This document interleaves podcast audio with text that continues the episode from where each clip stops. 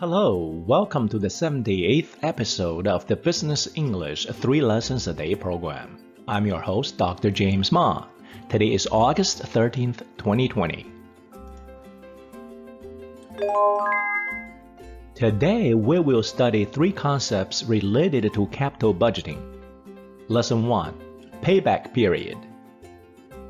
Payback period measures how long it takes for a business to recover its initial investment on a project. It's a simple but a flawed method to get a quick clue about the worthiness of a project. Here are some examples. The payback period can provide a quick ballpark number for the validity of an investment project. The payback period can provide a quick ballpark number for the validity of an investment project. One of the main disadvantages of the payback period method in capital budgeting is that the method ignores time value of money. One of the main disadvantages of the payback period method in capital budgeting is that the method ignores time value of money. Lesson 2 Benchmark A benchmark is a standard against which performance will be judged. The word is widely used in all areas of our daily life. When calculating payback period, a benchmark is used to decide whether a project is worthy of investment. Here are some examples. Yield on a 10-year T-note is a benchmark interest rate that financial institutions around the world pay attention to.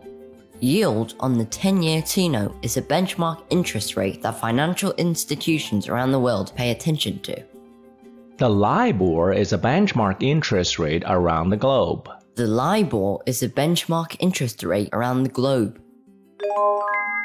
Lesson 3 Profitability Index Profitability Index measures how many dollars in profit will be generated for every dollar in cost. A profitability index of 1 indicates the break even point for a project. Here are some examples. NPV and a profitability index are essentially two sides of the same coin. When profitability index is greater than 1, NPV will be greater than 0, and vice versa. NPV and profitability index are essentially two sides of the same coin. When profitability index is greater than 1, NPV will be greater than 0 and vice versa. The threshold for a good project is a profitability index greater than 1. The threshold for a good project is a profitability index greater than 1. Now, today's real world example PV Magazine, August 11th, 2020. Looking at the capex and opex, the net present value, return on investment, and the payback period can be calculated. The price for hydrogen, carbon trading prices, and ancillary service revenue streams would be essential variables. The team developed 20 different scenarios in which these other revenue streams are tapped to various degrees. The exercise's result was that only two scenarios allowed a payback time of fewer than three years.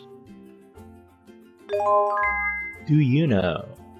While the payback period provides a quick and easy ballpark number to evaluate a potential investment project, the method has some serious drawbacks. For one, it ignores time value of money. For example, when calculating payback period, making $1 million in year 1 and $5 million in year 2 is no different from making $5 million in year 1 and $1 million in year 2. But anyone with basic managerial sense knows that the latter is a much better project than the former. Another major problem with the method is that it ignores future cash flows beyond payback period. This can sometimes result in skipping perfectly sound projects. Pick the oil exploration industry as an example. A project can continue to generate negative cash flows until it suddenly hit a good spot with a sizable oil reserve. Payback period doesn't make much sense in such a scenario with an arbitrary benchmark. Alright, it's time to say goodbye again. How do you like today's program? Do you have any suggestions how we can improve in the future? We always welcome constructive ideas and criticism. See you next time.